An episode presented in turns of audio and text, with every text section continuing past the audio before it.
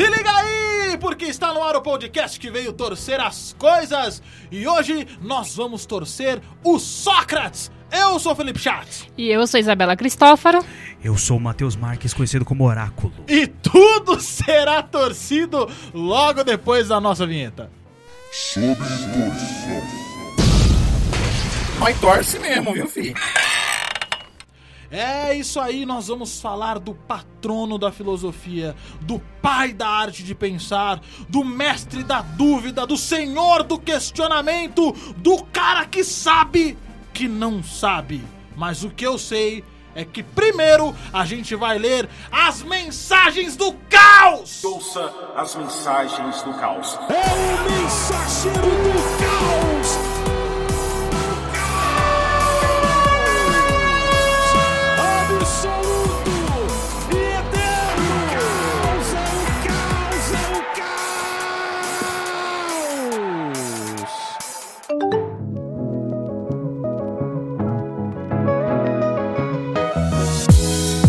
O caos, senhoras e senhores, o caos. ah, nós estamos voltando. Tivemos um hiato aí no final do ano. O último programa foi sobre o Coringa.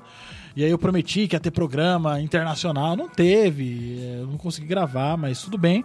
Mas voltamos com tudo esse ano. A promessa é de que nós façamos.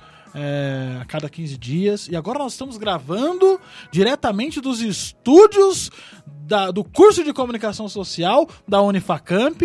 Então agora o Sob Torção ele tem o apoio do Comunic 3. Olha aí que coisa maravilhosa. É, agora o Matheus ele é recorrente agora nos nossos podcasts, porque o Matheus é o nosso homem do áudio agora.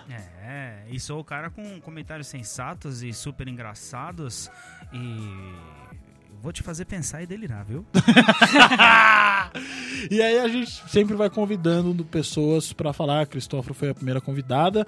é, e ela vai, quando o tema for filosofia, é ela que vai voltar. Então nós vamos criar times. Né? E o time de filosofia é eu, Cristóforo e quem mais queira participar. Então, é, é uma nova fase do Sob Torção e fica o convite. Você que quer conhecer mais e acompanhar a gente nas redes sociais, nós temos um, um perfil no Instagram. Você pode entrar no Instagram e colocar arroba sob torção, sem o cedilho e sem o tio. Fica arroba sob torcão. Segue a gente, nós somos em acho que umas 30 e poucas maravilhosas pessoas. Queremos ser mais, queremos ser muito mais. Nós somos em 41 maravilhosas pessoas, já aumentou, muito bom. E você pode seguir a gente lá e pode mandar a sua mensagem, pode ser por lá também, seu recado, a sua, a, a- sua opinião, fale o que você quiser, a gente quer o caos. E você pode mandar ou pelo Instagram ou pelo e-mail, que é arroba mensagem do caos. É, desculpa, é mensagem do caos arroba gmail.com. Repito, mensagem do caos arroba gmail.com. Então, sem mais delongas, vamos para o programa do Sócrates ou não? Ih, rapaz, agora eu não sei.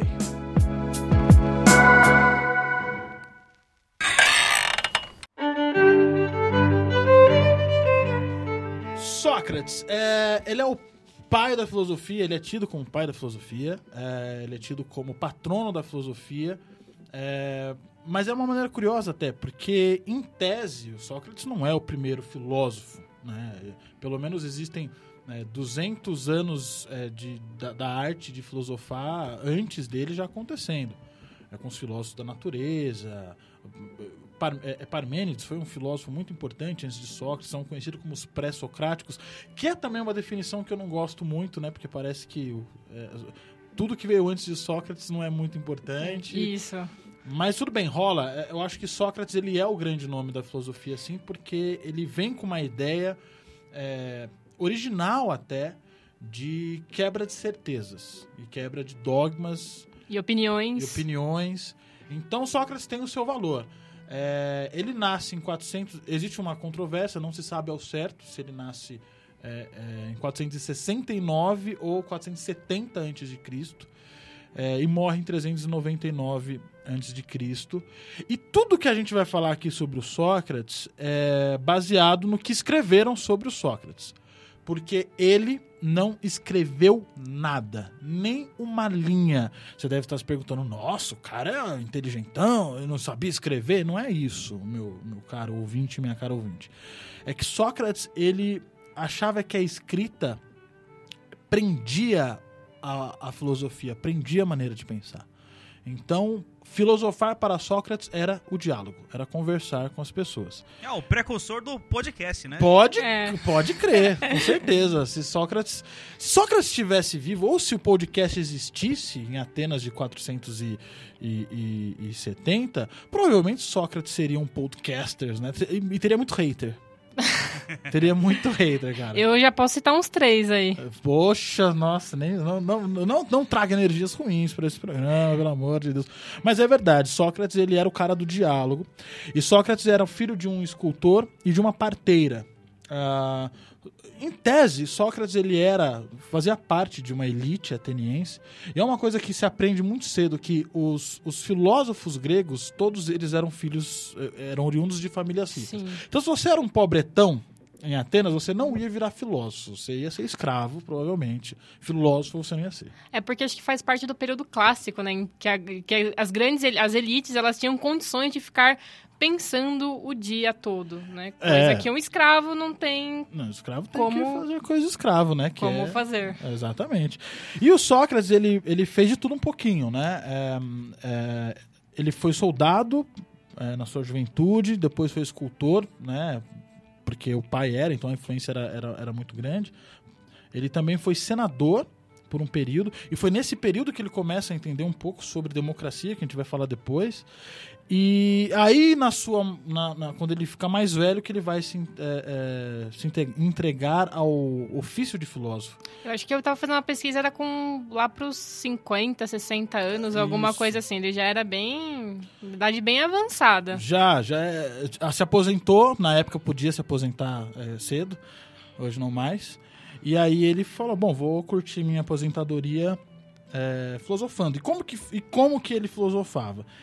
Ele perambulava pelas ruas de Atenas é, e, e paravam as pessoas. Na verdade, ele não parava as pessoas, ele perambulava pelas ruas e ele ensinava ou ele dialogava com quem quisesse dialogar. Ele não era o cara que é, montou uma escola, é, criou uma faculdade. Não.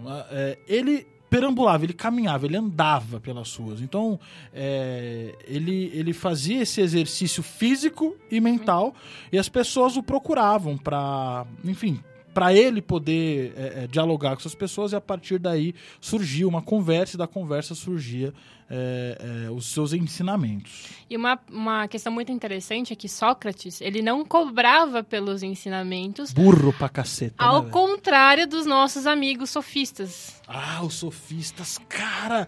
O, o, o Sócrates, ele. Se tinha uma, uma raça que ele odiava, era sofista. É tipo coach hoje, como eu odeio. Nossa, eram os coachings da Da época, época. pode Eu vi um meme disso esses dias. Eu falei, não, esse aqui eu vou usar pro podcast. Boa, Eram os coachings da época. Então, é, explica um pouquinho, vamos um pouquinho mais sobre o, sof- o sofismo, Isabela Cristófaro. Olha, os sofistas, eles tinham como, talvez como principal objetivo, é não levar ensinamento para as pessoas, mas eles atuavam, talvez na minha visão, a formar as elites da, das- da polis grega. Pode né? crer, pode crer. E eles também não eram pessoas bem vistas, digamos, naquela época. Eles eram, eles eram vistos de, mane- de maneira hostil.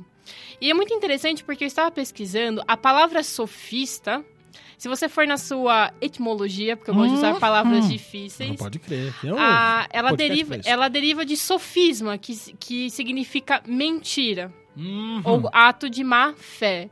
Então era assim que os sofistas atuavam e, e o principal objetivo deles não era atingir a verdade, mas vencer o desafio, o os debate. discursos né? na, nas, nas ágoras, né, que é onde eram feitos os Já cometeu o ato de sofismo hoje, Matheus Marques?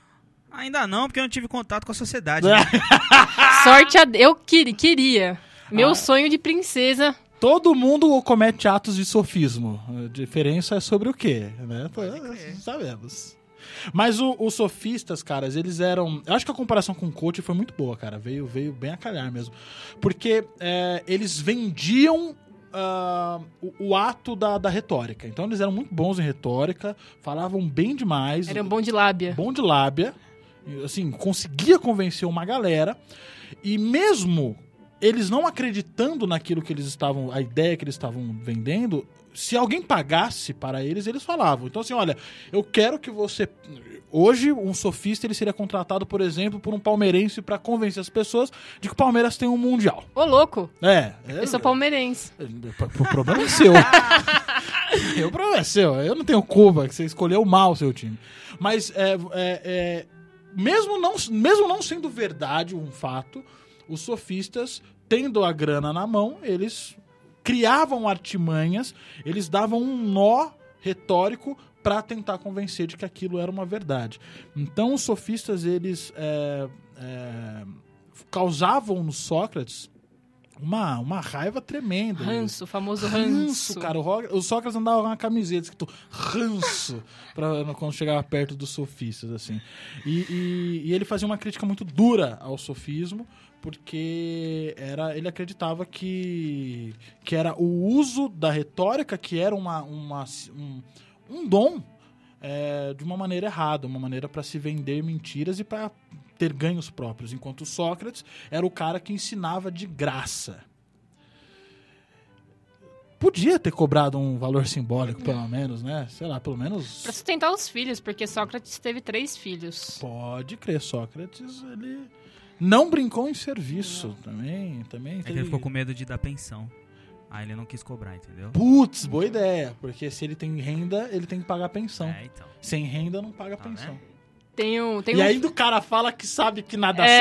sabe. Ah, pelo amor de Vai, Deus. conta outra. Tem, uma, tem um filme que fala sobre o Sócrates que conta é, desse, desse período dele termina no julgamento, que daqui a pouco a gente vai falar sobre isso. Boa. E às vezes ele passava, tipo, dois dias fora de casa e ele chegava assim como se nada tivesse acontecido e a esposa dele possessa. Eu imagino o Matheus Marques dando a dessa. Saindo dois dias para perambular pelas ruas de Jundiaí, Campo Limpo e Várzea e aparecer do nada. Altos rolês, hein, Matheus? A Tati ia chegar. Onde você tava? Eu falei, "Ah, eu tava no BK. Aham, você ia A falar. fila tava grande. Vacilou, você podia responder, só sei que nada sei. Ah, Era o que o Sócrates devia falar, certeza, pra mulher dele, velho.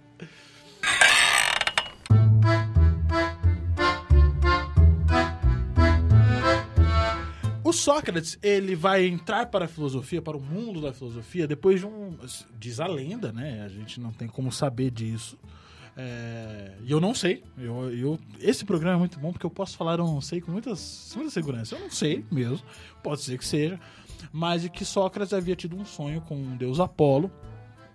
E esse- o deus Apolo havia dito para ele, é, dados referências sobre oráculos de Delfos. E Sócrates vai até o oráculo de Delfos, e no oráculo de Delfos tem uma placa escrito Conhece-te a ti mesmo. É, que é uma, uma, uma das frases que vai levar o Sócrates a calcar a sua filosofia. E o que, que Sócrates buscava conhecer? É, qual é a essência do homem? Era a pergunta de Sócrates, a primeira. Qual é a essência do homem? Para você descobrir a essência do homem, ou a sua própria essência, você precisa é, conhecer a ti mesmo. É, e conhecer a ti mesmo é algo muito complexo, porque você tem que olhar para dentro. E olhar para dentro é complicado. E por que, que é complicado? Porque você está envolto de várias opiniões, de várias certezas, de várias construções que foram te é, é, é, cercando e dando esse acesso interno um pouco mais, um pouco mais difícil. E aí o Sócrates vai chegar na conclusão de que a essência do homem é a alma. Mas não é a alma como a gente está acostumado a entender hoje. É a alma como razão. É a alma como a, a consciência. Então, para você, se você quiser se conhecer, você precisa atingir a sua alma, a sua razão. E Sócrates, então, ele começa a buscar isso. E não só buscar isso em si, mas ajudar outras pessoas a fazerem o mesmo. É, então, o Sócrates ele vai ter uma característica muito, duas características muito importantes para ele é, ajudar as pessoas a conhecerem a si mesmas. A primeira é a, a, a dúvida, é a interrogativa. Sócrates ele é um sujeito totalmente é, baseado na interrogativa. Então tudo parte de uma pergunta. E a segunda é o antidogmatismo. Sócrates ele também era contra a- os dogmas. Porque, novamente, os dogmas, e, junto com as certezas e as opiniões, eles cegam. Então, a- cria couraças, criam muros entre a pessoa e a sua própria alma. Porque se você já sabe de uma coisa, você não vai buscar saber mais nada. E Sócrates, ele era um cara que entendia a dúvida como uma ferramenta para acessar isso. Sim, e tem uma. é, na minha impressão, para Sócrates, o homem, quando ele reconhece a sua própria ignorância, ele se torna um sábio, né? E isso é muito nítido nele, até pelo. Pelo, da, da filosofia, pelo questionamento, porque não adianta a gente falar de Sócrates, a primeira coisa que vem na cabeça é o questionamento. Sim, e, e a frase dele só sei que nada sei é uma frase que mostra a ignorância, é, mas que também mostra um profundo saber, né? Que é a consciência de que há de se conhecer novas coisas. Quando você assume que você não sabe, significa que você quer conhecer outras coisas. Que existem coisas para se conhecer. Então, ah, eu sei de algo. Então não existe mais nada que você possa conhecer desse algo porque você já sabe. Agora, quando você fala eu não sei, significa que você está disposto e que você assume que existem coisas a saber. É, e o Sócrates acreditava que todo, todo mundo tinha, nascia com esse conhecimento, nascia com, com, essa, é, é, é, com essa alma, com essa razão. E qual que era o papel do filósofo? O papel do filósofo era fazer o parto desse conhecimento. Então ele é, agia como um parteiro, em homenagem à A mãe. mãe dele, Mãe referência à mãe dele. E A a, famosa maiêutica. Olha a famosa maêutica, você tá manjando, Tá achando bem que eu não estudei, rapaz? cara! Eu vi o Matheus lendo alguns livros ali, acho que uns cinco minutos antes de chegar. Leitura dinâmica. É, então. É o que eu preciso. Eu tava lendo, no- dirigindo no carro. É, se é você é perigoso, perigoso. Não façam isso no seu Brincadeira, carro. gente. Eu estudei um pouquinho, tá? É Eu isso não aí. Eu não vim cru. A famosa maiêutica, que é você, o, a busca do, da, da verdade, Sócrates buscava a verdade. É, ele, é, ele é um homem de seu tempo e a filosofia anterior a Sócrates era uma, Sócrates era uma filosofia que buscava a verdade. É, os filósofos da natureza, por exemplo, só para fazer um parênteses aqui, eles buscavam a essência, o ponto primordial, da onde viemos, que é um- uma única coisa, é a verdade. Parmênides já havia dito: o que é, é, o que não é, não é. Então, existe uma única verdade. E Sócrates é o cara que vai herdar essa questão. A busca pela verdade. O que é, por exemplo, o que é ser corajoso?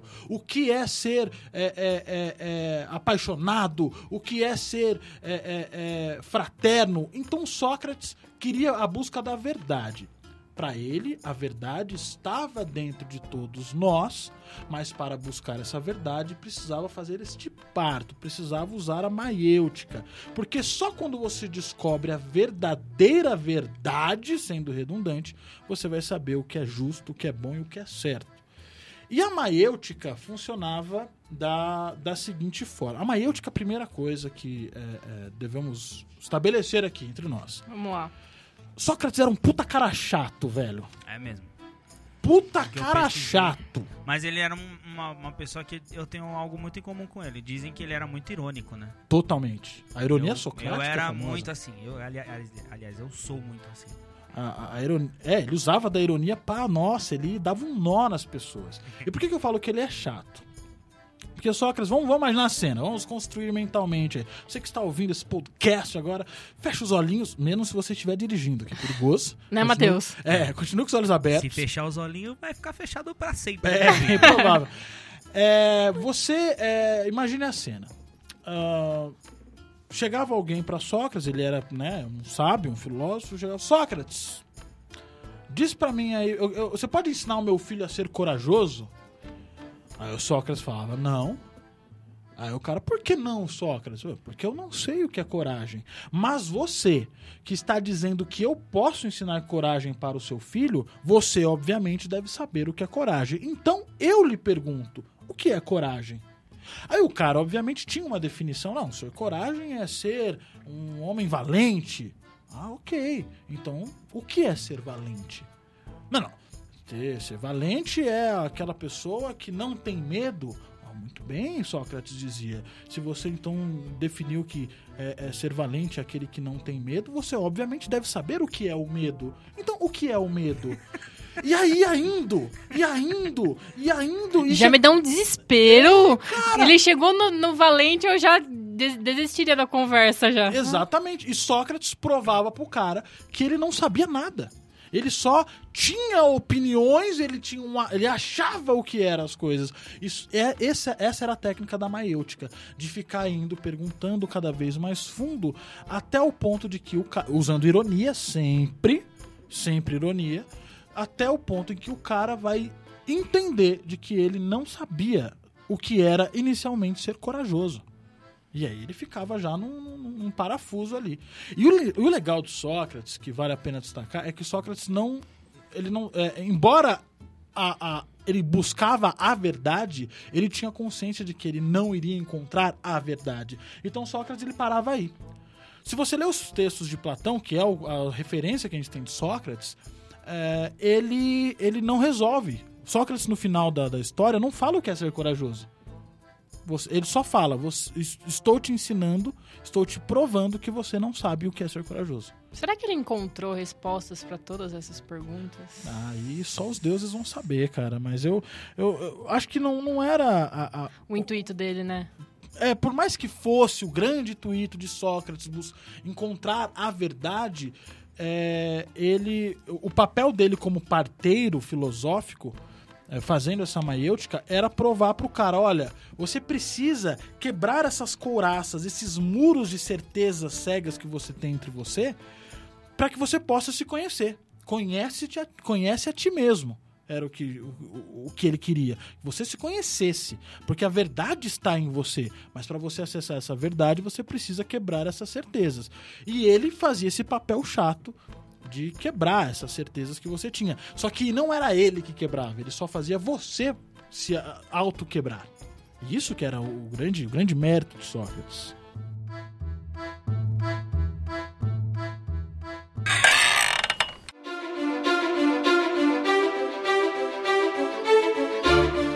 Muito bem. Sócrates, nessas suas batidas de perna aí, foi dar um rolê com os seus discípulos, o Xenofonte. Grande Xenofonte. Xenô pros íntimos. Isso. O, foi dar um rolê no no- e foi, acabou no oráculo de Delfos e o oráculo de Delfos disse pra ele: Olha, é o seguinte, o homem mais sábio de Atenas é Sócrates. Aí Sócrates fala: Porra, bicho, eu? Logo eu que não que sei que não sei? Como eu posso ser o mais sábio? E aí Sócrates foi botar isso à prova. Então o que, que o Sócrates faz? Ele vai atrás das três castas mais, ah, ah, mais importantes de Atenas, da, da sociedade ateniense, que são os políticos, os poetas e os artífices. E aí ele começa a usar a técnica da maêutica. Começa conversando com os políticos, e aí, o que, que é política? Aí o cara responde alguma coisa e o Sócrates vai e aí vai cavucando, cavucando, cavucando, Instigando. instigando até o cara perceber que ele não sabia nada. Com os poetas, a mesma coisa. Com os artífices, a mesma coisa. Isso causou é, um, um, um problemaço para Sócrates. Porque Sócrates, além de ter mexido com a grande elite ateniense, Sócrates provou por A mais B que a elite ateniense é. Burra. Burra. Não, porque, para Sócrates, é, não saber não tem nenhum problema. Só que o problema é você achar que sabe e não saber. O inteligente para Sócrates era o cara que sabia que não sabia. O burro para Sócrates era o cara que não sabia que não sabia. E os caras não sabiam que não sabiam. Só que isso acabou acarretando a fúria do. Porque os caras foram feitos de trouxa. Ficaram pistola. Ah, não, porque não é legal, você tá, na sua, você tá lá no seu trampo de boa, ali fazendo o seu, o, seu, o seu, o seu bagulho ali, na moral, chega um cara e prova que tudo que você acredita, tudo que você sabe, tá errado. E pior, não é nem ele falando, é ele fazendo você se desmontar. Desculpa, você fica jururu, você fica com raiva. Imagina Esta- a depressão que ele não causava nas pessoas. Nossa senhora, ele. Mas acho que antes, de- antes fosse, porque ele causou a ira e a ira dos, desse, dessa elite ateniense levou Sócrates à corte. E Sócrates foi condenado pelos, por alguns crimes. Sim, foi pe- por corromper a juventude, Hum. um doutrinador, famoso Doutrinador. professor de filosofia, história Tem e, que ci- acabar com isso aí, e ciências humanas em geral. Vagabundo! Também pela religião, porque Sócrates não acreditava nos deuses gregos. Ele acreditava em uma divindade. E isso era muito subversivo para a época. Uhum. E também ir contra a democracia ateniense, porque naquela época não é a democracia, é muito diferente da democracia que temos hoje. Porque naque- na, em Atenas era só era cidadão, quem era homem, filhos de pais atenienses, nascido, nas, nascido em Atenas, ou seja, mulheres, escravos, estrangeiros, eles ficavam de fora. Então Sócrates ele tinha uma crítica muito forte, porque ele acredi- acreditava que essa- esse sistema de governo ele poderia ser corrompido. né? Então, isso causou a fúria Exatamente. de muita gente. É, é, ele já é, ele já estava causando há muito tempo e aí três sujeitos o, o Meleto o o Anito, o Anito e o Licon Anito ou Anito ah, mas eu acho O que Anito? eu acho que é Anito oh, oh. sabia que Já tava lá desde aquela época. É, então esses três caras eles foram que con- conduziram a, o, o julgamento de Sócrates. O julgamento de Sócrates ele foi descrito é, foi narrado por Platão. Um dos primeiros livros de Pla- e Platão é um, um, um dos Sócrates tinha vários discípulos mas a gente pode destacar três. É, o Xenofonte já havia dito ele escreve textos é, militares é, o Aristófanes né conhecido pela por escrever textos na comédia As nuvens, né? A sátira. de- isso, exatamente. Que ele, na verdade, ele trata Aristóteles. Não, desculpa, Sócrates como um vilão. Assim, ele vai fazendo piadas com Sócrates. Vai fazendo esse jogo da- dentro da comédia. E Platão, que é o, o, o discípulo mais, mais famoso, mais inteligente. O, Pupi- o pupilo. O pupilo, o, o, o, o padawan né, do, do Sócrates. E o, o Platão, ele escreve um texto chamado Apologia de Sócrates. Ele é domínio público, você pode entrar aí agora no Google e pesquisar e você vai ver o texto. É um texto relativamente curto. é, Se você entender de primeira, parabéns. Parabéns, você é o cara. Mas a gente vai te ajudar. A gente vai te ajudar aqui a entender esse texto de primeira. É, porque o que, que conta a apologia de Sócrates? Sócrates ele é, ele é condenado, vai à corte, e aí a corte é, é- Platão narra em formas de diálogo na fala dos, dos Sócrates e dos seus acusadores como que Sócrates tem, como ele foi acusado, do que ele foi acusado e como ele se defendeu. É, não é spoiler quando um texto já tem mais de 2.300 anos, né? Não. Já pode dizer o final do texto. É, Sócrates é condenado à, à morte. É, e é engraçado no texto, né, na Apologia a Sócrates, o quão baile ele dá nos caras, usando umaêutica no, pró- no próprio, no próprio julgamento. Ele, ele, ele prova que a sociedade ateniense está em decadência. É uma sociedade decadente. E aí a gente entra no que, ah, no que você falou, Cristóforo, é, sobre Sócrates ser contra a democracia. Sócrates, ele era um crítico da democracia. Porque olha só, olha a ideia de Sócrates. Veja bem. Ah, como era a democracia em Atenas? Ah, como bem dito por você, a democracia não era para todos. Era só para os seres humanos. E olha como esta frase acarreta, é- é- ela é poderosa.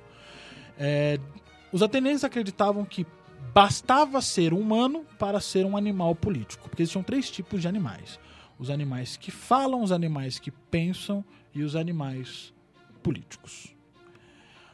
O ser humano era um animal político, então bastava ser um ser humano que você poderia participar da política. Mas os atenienses é, não colocavam todos como seres humanos. Mulheres, por exemplo, só serviam para procriação. Você tem os escravos, não preciso nem dizer, e você tem é, é, os pobres, né? Quem não faz parte da elite.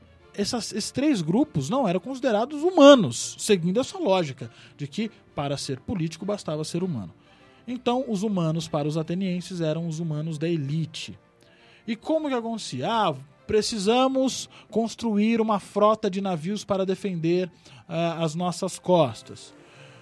Reunia-se esses, esses caras num, num conselho e aí votação.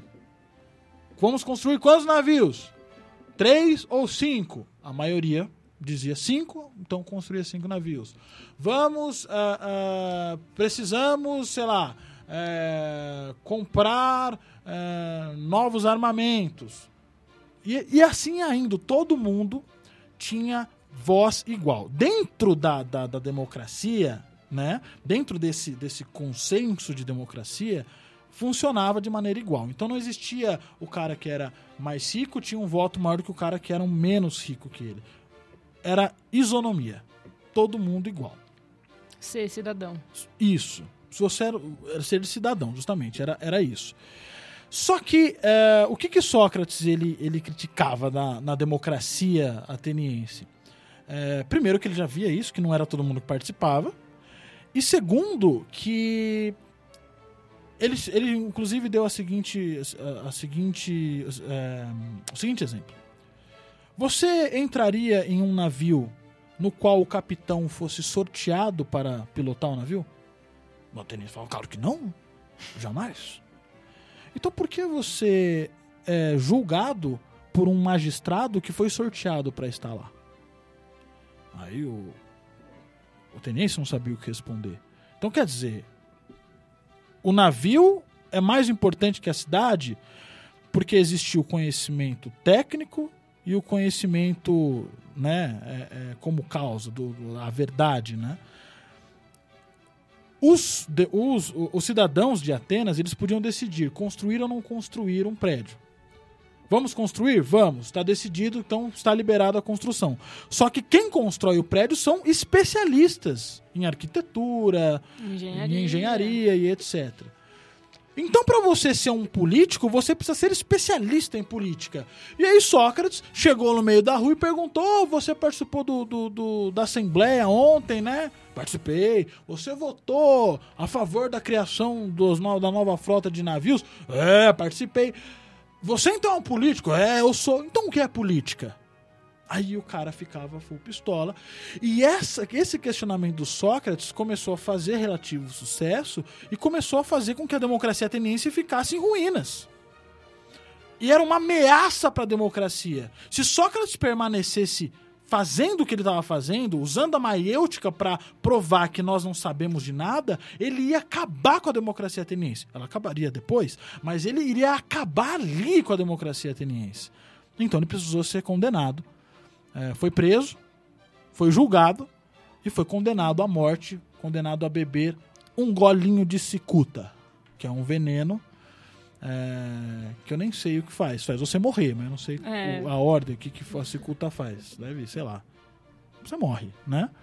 E Sócrates é condenado à morte não por corromper a juventude, não por acreditar em outros deuses. Ele prova, no- no- dentro da, da, da apologia de Sócrates, quando você for ler, ele vai mostrando que as acusações não têm Fundamento nenhum. cabimento. E até Meleta, às vezes, fica no- nos discursos lá, ele fica sem saber o que falar, porque não tem argumento. Não tem, cara. Ele, o Sócrates, pô, não é qualquer um que consegue conversar. Não era, na verdade, não existia ninguém que conseguia dobrar Sócrates. E, e Sócrates, um, um, um, um cara que é, é, era um extremamente sagaz nisso, provou que era sem fundamento, mas não importava, porque já estava dado, o resultado já já já estava dado antes de começar. Sócrates seria condenado à morte, e assim o foi. Foi condenado à morte, e isso causou um, um certo espanto dentro da sociedade ateniense. E ele preferiu morrer a defender ideias que pra ele eram consideradas falsas, né? Então ele morreu com a, digamos, a verdade dele, acreditando naquilo que ele acreditava. É, Sócrates, ele, ele teve a, a, a opção de não morrer. Falaram pra ele, é o Sócrates, se você parar de falar, fazer sua filosofia, se você mudar de, de Parar de cidade, doutrinar. a, juventude, é, se você for pra Cuba, Venezuela. Venezuela e afins, você pode viver. E Sócrates falou: não, não, que. Mané... Sócrates, inclusive, diz a frase. Eu vou ler a frase. Depois que ele é condenado, ele diz assim: E agora chegou a hora de nós irmos. Eu para morrer, vós para viver. Quem de nós fica com a melhor sorte, ninguém sabe, exceto Deus. Fecha aspas. Então ele estava conformado com a, com a morte dele.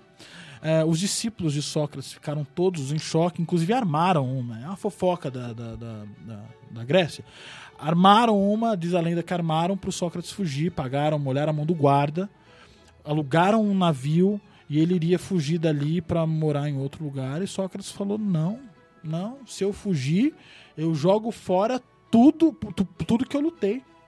Sócrates, inclusive, diz que. é, e ele era meio. é, é, prepotente, sei lá, era Sócrates, poderia ser prepotente. Ele falava: essa cidade não. é- é- eu sou a, a- a melhor coisa que aconteceu para essa cidade, porque essa cidade está cega de certezas e eu vim aqui para quebrá-las e para mostrar a verdadeira verdade. Ele se achava um pouquinho, mas pô, o cara era o Sócrates. Né? Ele podia, É. ele, ele podia se achar um pouquinho. Então, é, Sócrates teve chance de fugir, teve chance de sobreviver, mas ele escolheu a morte. E faz todo o sentido do mundo ele escolher a morte. Porque se ele não escolhe, ele prova para ele, para todo mundo, que tudo aquilo que ele falou, pregou e ensinou não vale a pena. Ele preferiu morrer do que perder a vida.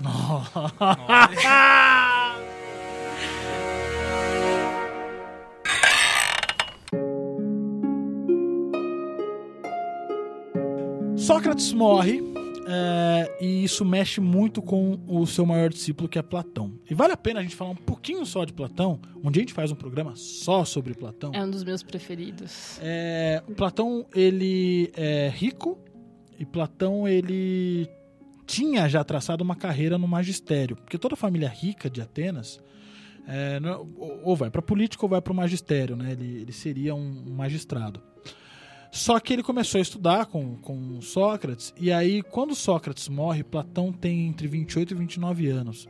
E é aí que ele começa a se interessar de fato por filosofia e odiar política. Porque Platão percebe que o, o julgamento de Sócrates foi um julgamento político. Julgamentos políticos já aconteciam desde aquela época. É, porque, em tese, e, e o que Platão é, consegue perceber é que Sócrates não tinha feito de fato nenhum crime, porque Sócrates prova por A mais B que as acusações não têm nenhum cabimento. Mas a prisão e a condenação de Sócrates é política. Por quê? Porque se Sócrates mantivesse ali fazendo o que fazia, questionando o que questionava, a democracia ia ruir e a elite ateniense ia perder o controle de Atenas. Porque o controle de Atenas vinha pela democracia. Então Platão fica muito. é, isso mexe muito com Platão. Platão ele vai. É, é, é, no momento, na sua juventude, nessa primeira fase do Plata- de, de Platão, ele é um cara muito socrático. Tanto que os, todos os textos de Platão são escritos por diálogo. Por quê? Porque Sócrates não acreditava que o texto prendia. E se o texto prende, qual é a melhor maneira de fazer filosofia? Dialogando. Então, os textos de Platão, e eram textos porque tem uma explicação muito interessante para isso, é, são em diálogos. E por que Platão escrevia textos? E não fazia igual o seu mestre de sair na rua, perambulando e, que- e dialogando? Porque já pegou mal. Uma pessoa foi morta por causa disso. Ele não ia é, Fazer é, fazer o mesmo. Pegou, pô, né? Já deu ruim, não vou fazer. E aí há um descolamento entre a filosofia e a cidade, a filosofia e a política. Platão ele vai para as margens, né, da, da, de Atenas e aí ele constrói a academia. Então ele faz com que ele ele enclausura o pensamento. Então ele faz um local onde ali naquele local poderá ser poderá haver filosofia, fora dali não. E a escrita para Platão serve como registro dessa desses dessa filosofia. No, no princípio, inclusive na, no- na apologia de Platão, o banquete, é, ele, é, ele usa o, o diálogo como um, uma- um, um pretexto, um pretexto não, ele usa o, di- o diálogo como uma ferramenta de texto. Nos últimos textos do Platão, ele já nem gosta mais de usar diálogo, ele usa como, sabe, ah, eu comecei com esse estilo. E vou terminar assim. É, se eu mudar agora, a editora vai brigar comigo, não vou vender livro, coisa do tipo. Ele, então ele não, não, não- Ele mudou depois. Mas Platão, ele vai. Mexe muito com Platão a morte de Sócrates. E é a partir da morte dele, que ele acha injusta, que ele é, resolve é, é, fazer a sua filosofia baseado nessa busca da verdade.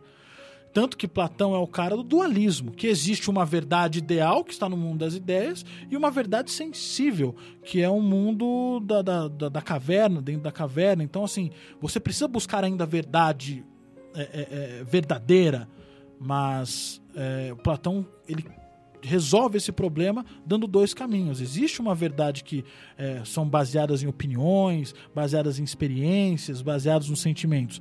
Mas essa verdade não nos serve. A verdade que nos serve é a verdade que está no mundo ideal, herança do seu mestre Sócrates. É, tem na verdade você falando agora tem ampla relação com a com a alegoria da caverna, né? E de você não buscar as sombras, mas a- a- aquilo que está concreto, e você sair da sua do seu muro, da sua casinha e você buscar conhecimento e coisas novas. Eu acho que eu não sei. Eu fico imaginando se, como Sócrates reagiria à nossa sociedade contemporânea. Ah, ele não se reconheceria como filósofo, primeiramente. Ele não, ele não, não- é, é, por justamente isso, a gente é uma sociedade baseada de certezas, cara. Então, quantas vezes você já falou não sei? Pouquíssimas. Você sempre tenta dizer, ah, eu, ah, não, eu entendo, ah, eu já ouvi falar. As pessoas perderam a capacidade de dizer eu não sei. Porque tá tudo bem você não saber das coisas. E, e eu não sei qual o problema que as pessoas têm em precisar ter opinião pra tudo. Realmente não sei. Uma coisa formada. Eu também fico imaginando como Sócrates reagiria às eleições de 2018. Imagina? Ah, graças a Deus ele já tá morto, porque, É, nossa, esse é. foi um Deus inferno. Meu Deus.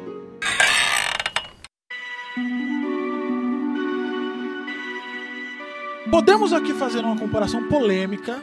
Esse programa tá muito morno, tá muito. Né, já falamos já de uma história de, de, de morte, cara, de assassinato, de. O cara tomou veneno, tá ligado? E, e agora vamos agitar isso aqui com polêmica. É, é possível, e a gente agora vai discutir um pouco sobre isso, mas eu acho que é possível comparar. E olha, eu vou dizer isso com cuidado, com muito cuidado. Mas como nós somos agentes da, do caos em primeiro lugar, e segundo nós somos aqui, estamos aqui para pensar, lá vai. É possível comparar Sócrates com Jesus Cristo. Sim. É. Eu vou, eu vou dizer, porque assim, é, de nós três, o, o, o Mateus é, é o mais cristão de todos. Sim. A Cristófaro Sou cristã. é cristã. Eu sou cristão, fui nasci na, na religião cristã, porém eu já é, é, tenho muitas dúvidas em relação à divindade de Cristo. Muito bem. Como que a gente pode comparar? é, é, vou jogar pro Mateus primeiro. Como que vo- por que, que você concordou comigo quando eu falei que é possível comparar Sócrates com Jesus Cristo? Ah, porque da mesma forma que, que, que Sócrates fez antes, né, dele, né, que Sócrates veio antes, Jesus fazia muito essa coisa de se questionar.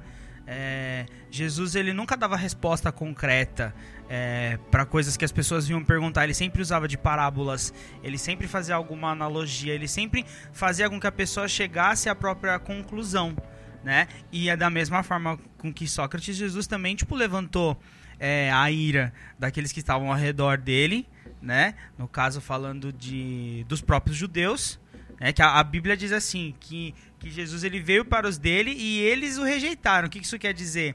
Que, que quando Jesus veio, ele veio para salvar o povo de Israel e eles tipo odiaram o cara, entendeu? Pode crer. Entende? E ele, da mesma forma, quando ele vai pra ser preso, né? é, Pedro saca da espada e arranca a orelha de Malcolm. tipo assim, vamos fugir, brother. E Jesus vai lá e fala, irmão, o que você tá fazendo? Ele Guarda vai essa e espada coloca aí, a orelha dele de volta com o super bonder de Deus. coloca e fala: Eu não vou fugir. Faz parte do meu plano. Entendeu? A única diferença, grande assim que eu vejo é que Sócrates é, sabia que não sabia de nada e ele estava em busca da verdade, enquanto Jesus dizia que ele é o caminho, a verdade e a vida. Entendeu? Então, enquanto. Essa é a única diferença que eu vejo entre os dois. Enquanto, tipo, Sócrates vinha pra questionar. Porra, a única, o Jesus transformava água em vinho, Ele caceta. andou sobre as águas. O Não, Sócrates fez o quê? No, no, que- no quesito filósofo, Ah, filosófico, tá bom. pessoal. É, no quesito Não filosofia. de milagres, né, meu? É, porque milagre, segundo a Bíblia, não tem como comparar, né, velho? Não. É impossível. E você, Cristóforo? Eu acho que você que você vai dizer, porque a gente tem a mesma base de, de leitura nesse, nesse sentido. O Mateus teve como base a Bíblia, e a gente provavelmente vai usar o mundo de Sofia. O mundo de Sofia. Leia o mundo de Sofia, eu sei que está nos ouvindo aí. É Sofia muito... da Pu. Ah, não, não é essas, não, pelo amor Esse de Deus. livro é lindo. Muitas, só fazendo, abrindo um parênteses. Sempre que eu falei desse livro, as pessoas ah, achavam chato. E eu perguntava o porquê. Porque elas leram, assim, com 13, 14 anos. E eu convidei, eu doutrinei essas pessoas a lerem esse livro novamente, porque é uma outra, é uma outra perspectiva que você É, tem. Eu acho que não é um livro infanto-juvenil, Hum, não. Eu acho é. que é um livro pra Porque, era, adulto, porque era, na- era nas escolas que tinha. Uhum. Era, é, tinha na- no material escolar. Então, assim, a- a- né, talvez possa estar fazendo um julgamento, mas não era uma idade muito matura, né, para você ler um livro sobre história da filosofia. É, por mais que o... Que, Que, que- uma linguagem simples, É, bem explicado. romantizado. É, e não, mas não é. Eu fui lendo, eu tava acho que na, no segundo ano da faculdade ainda. Tipo, esse livro pra mim foi, eu acho que eu saí da, eu não sei, às vezes eu me, me pergunto se eu saí da caverna ou se eu entrei em outra. Olha, boa pergunta, cara. No, no podcast de Platão a gente pode aprofundar mais essa, É. essa ideia. Mas o mundo de Sofia, ele traz uma ideia muito bacana. eh, e aí, Matheus, eu vou pedir a sua ajuda na, quando eu for falando de, de Jesus Cristo, alguns fatos que talvez você deva ter eh, mais conhecimento do que eu. Tá. Mais Que conhecimento bíblico. responsabilidade. É, É. você agora é a voz de Deus. Pica das galáxias. Pode crer. É, porque assim, é, enquanto Sócrates ele morre pela ideia da, da busca da verdade, morre pela ideia de que nós não sabemos nada e precisamos ter a consciência de que não sabemos nada, Jesus Cristo morre também por uma ideia. Sim. E na verdade essa ideia, é, complementando aquilo que o Matheus falou, porque assim, naquela época o povo de Israel vivia na merda.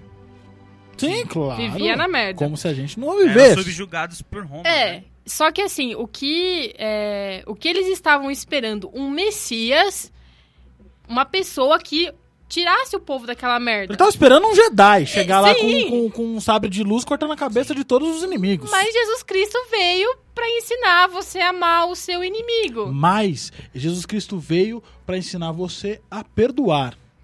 Esse foi o grande plot de Jesus Christ, o JC. Imagina você perdoar aquele que Que te Fode. Que te ferrou a vida inteira. É, Pô, difícil, irmão. Faz o É. teste aí. Faz o teste aí na sua casa. Perdoa é, é, a pessoa que, que te, te comeu o último pedaço do pudim. do que- pudim, comeu a última Não, mas traquina. aí tem limite, né, meu? É. o amor tem limite, né? Comeu o meu último passatempo. Jesus Cristo, então, ele, ele vem com essa ideia de perdão.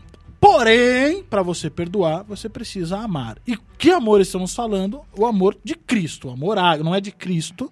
Não foi Cristo que inventou esse amor. É, mas é o amor que Cristo pregava, que é o amor ágape. Ama o outro como a ti mesmo. Então o outro sempre vem em primeiro lugar. Essa era uma ideia que na Grécia não existia. O outro não existia. Que- Quem é o outro? Tô vendo eu aqui. Cristo já fala: não, ei, existe um outro e você precisa amar o outro, porque só amando o outro como você se ama, você vai conseguir perdoar. Os judeus, olhando aquilo, fizeram aquela cara de: what? Eu tô esperando você vir aqui num cavalo de fogo matando, mata todo mundo que Me tirar da merda, me tirar da fome, E da você vem pobreza. falar pra eu dar outra face? Sim. Pra eu perdoar 70 vezes 7, que nas minhas contas dá 490 vezes? Você, você, é, é, é, que, que, que, que é isso? Não, você não é o nosso rei. E mais do que isso, porque quando você for, quando você para pra analisar, igual a Isa tava falando, o, o primeiro rei que veio e, e- e salvou eles, vamos dizer assim, foi Davi.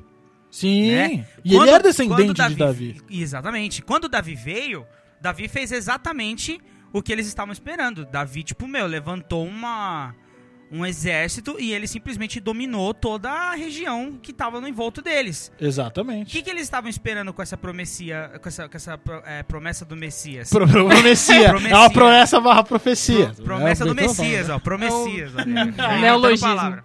É que, que o, o próximo rei, na verdade, que, que, que, que, havia é, se tido, dado, tido dado como promessa, faria a mesma coisa. Quando Cristo vem, ele, tipo, ele não é.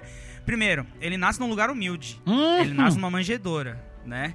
Segundo, a Bíblia descreve que Jesus ele não era uma pessoa de boa aparência. é, Ele era humilde de aparência. Ou seja, Feio. ele não devia ser um cara, tipo, de dois metros, é, com cabelo maravilhoso, olhos claros, igual o Jason Momoa. Ele- Não. Não, não, ele não era loiro, só pra deixar Não, claro. com Esquece certeza. essa ideia. Esquece. Ele era Entendeu? feio, zoado. Ele era uma pessoa de aparência simples. A Bíblia descreve ele assim. E sabe o que, que mais enfureceu o- os judeus? Hum. Que ele se autoproclamava Deus. Exato. E mais, eu sou o rei dos judeus, filho do- de Deus, E vim te salvar. e vim te salvar. Mas como que eu vou te salvar? Não vou te botar a arma na sua mão pra gente sair conquistando tudo. Eu vou te ensinar a, a- a- a salvação vem através do perdão, vem através do amor. Quando Cristo diz isso, os judeus se enfurecem. Ele vai, daí ele é, enfim, ele é preso por uma, por uma outra série de coisas, muito parecido com Sócrates, é no sentido de é, existe um pretexto maior para que Cristo morra. É, e o pretexto maior é os judeus não o queriam como o rei, não o reconheciam como, como o, o- o Salvador, como o Messias, como o enviado. Então, é, é, inclusive, Cristo teve a chance, várias chances, de fugir. Primeiro que é, Cristo sabia quem ia o trair. Ele podia já na Santa Ceia falar, ô galera, então, eu vou indo embora mais cedo, dê meu horário, porque estão vindo aí, vai dar ruim pra mim. Quando ele foi preso, o, o, o Pôncio Pilatos falou, irmão, é só você falar pros caras que você não é o, o rei dos judeus. Aí o Cristo falou, não, mas eu sou o rei dos judeus. Se eu falar que eu não sou, eu vou estar. Tudo que eu construí vai por água abaixo. Então tá bom, então eu lavo minhas mãos. Aí o povo escolhe Cristo pra morte, Cristo vai pra morte, e no seu ato derradeiro, nos dois últimos atos de Cristo, Cristo perdoa Dimas e Cristo perdoa todo mundo. Pai, perdoai-vos, pois eles não, sabem o que fazem. Cristo, então, morre pela ideia de perdão. Como Sócrates morreu pela ideia da, da, da dúvida, pela ideia do questionamento. E isso é muito poético, cara. Se você não percebeu a, a, a, a similaridade dos discursos e por que os dois são pessoas grandes para a ideia do pensamento, você tem que assistir esse programa de novo. Volta aí, dá o play, cara. Não, é engraçado que quando eu. Quando você me fez o convite, eu né, mergulhei no mundo socrático. E claro, com a minha bagagem também de, da, de igreja, enfim. Eu comecei a fazer essa analogia e eu falei, mano, eu tô louca. Eu tô louca, porque como que eu vou, né? E aí depois eu falei, não, pera, vamos analisar o que, o que aconteceu. E realmente eu não estou louca. Ou posso estar também. Ou, enfim, não sei. Não sei. Não sei, só sei que nada sei.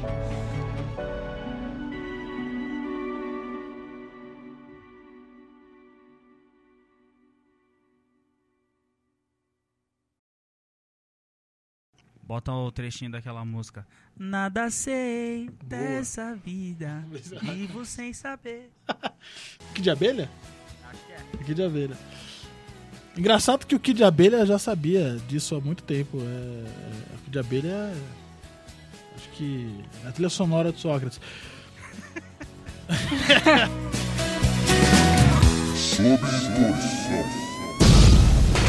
Mas torce mesmo, viu, filho?